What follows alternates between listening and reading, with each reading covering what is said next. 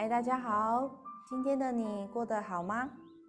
今天我们要来分享书籍，OK？那今天要分享的书籍呢，是我很喜欢的作者张德芬哦，他在前期所著作的身心灵三部曲当中的其中一本，这本叫做《遇见未知的自己》。那我非常喜欢他在用寓言故事的方式，在在说故事的方式。让我们来看见自己生命中的很多的一些可以思考的点。那不论你有没有阅读书籍的习惯，我觉得它这三个系列我都非常推荐你去看一看，因为非常的浅显易懂，然后也非常的简单。那我有很多的啊朋友呢，他们看一天呢就看完一本书了，因为觉得非常非常的好阅读。对，好，然后接下来那。这本书我大概可能会分好几集来跟大家做分享，因为当中呢，我觉得有很多不错的观点是我非常想要与大家分享的。OK，那呃，故事的主角叫做若琳，好，所以我们会在之后呢会很常听到若琳这个名字。好，那我觉得第一章很有趣，我觉得第一章就点出第一章的书名就点出了我们很常。呃，会去思考，也有可能不会思考到的。它的第一个章节叫做“你是谁”。OK，这让我想起了我呃我很喜欢的一个歌手，叫做 Chen。当我第一次认识到他的时候，他当时写作了一首歌，叫做“你是谁”。然后我来跟大家分享一下他当中的歌词。他的歌词是：“哎，你要醒了吗？再大声。”也不叫不醒装睡的人。你假装看不到的那些，正在你的人生重复上演。你要继续睡吗？心跳着却像个死去的人。你假装听不到的那些，正在慢慢的封闭着你的世界。你等待谁来救你吗？没有人会来的。你的世界。只少了一个你，停下来，让自己清醒，看见你自己。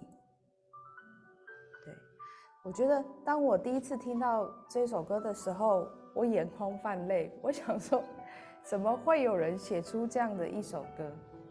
很像是我们，很像是我们平常会想的，在很低潮的时候会想的是：哎，我是谁啊？为什么我正在纠结我这样的事情？难道我只能这样子吗？OK，然后回到书中的第一个章节是若琳在开车的时候发生了一场那个车子的事故，好，所以他就在半路抛锚的时候，他就想遇到一个小木屋，他就想要去那个小木屋去借电话，好，去借电话，然后他在那个小木屋里面呢，就遇到了一个老人，OK，然后。老人就请他坐，老人就请他坐着，OK。然后老人就问若琳说：“你是谁？”若琳这时候就想说：“他是在问我的名字吗？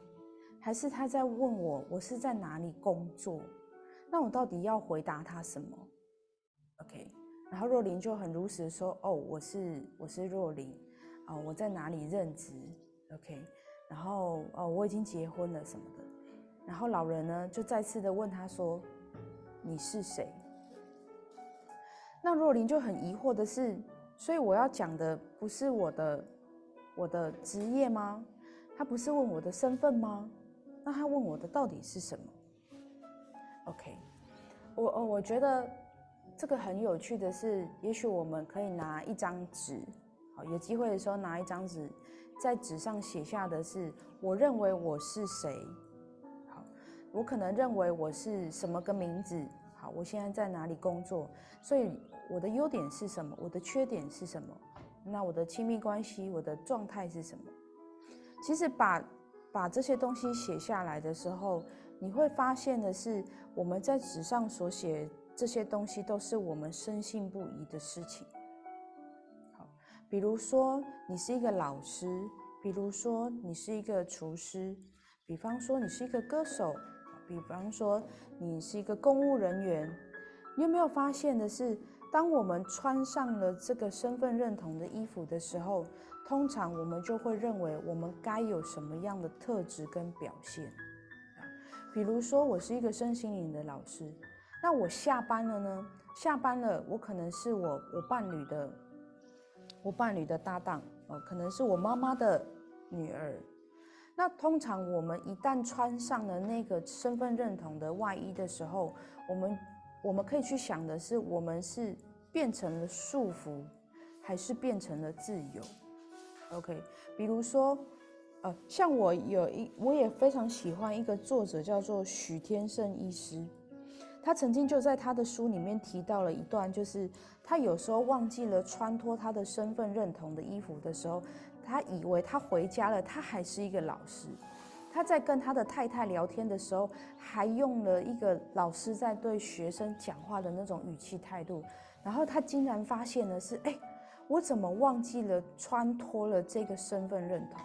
我怎么回到家里了，还用老师的身份在跟我的家人互动？你发现了吗？其实我们很常，我们很常用我们以为的身份。继续的活在某一个状态里面，OK，那那我觉得反过来回来讲的是，我们很常会陷在那样的限制制限制性的信念，而以为那个就是我们生命的全部。好，那如果当我们有机会做了一个书写的动作的时候，我们可以回头来思考的是，那我们是谁？那跳脱了这些所谓的身份认同之外的事，那如果以生命的视角来讲的话，那我们是谁呢？那我们是谁呢？那你想要活出什么样的生命状态吗？那我们是已经在这样的轨道上面了，还是还没有？那如果还没有，是因为我还不清楚我想要活出怎么样的生命轨道吗？还是我清楚，但是我不在我的生命轨道呢？好，另外的是，那如果我知道，那我如何能走回我的我想要的人生轨道呢？好，今天呢第一集我们就来分享这个身份认同，也欢迎大家可以去思考一下，那关于我，关于我是谁，我会有什么样的回应跟答案呢？之后还有更多的观念跟观点跟大家分享跟交流，期待下一集喽！我们下一集再见，拜拜。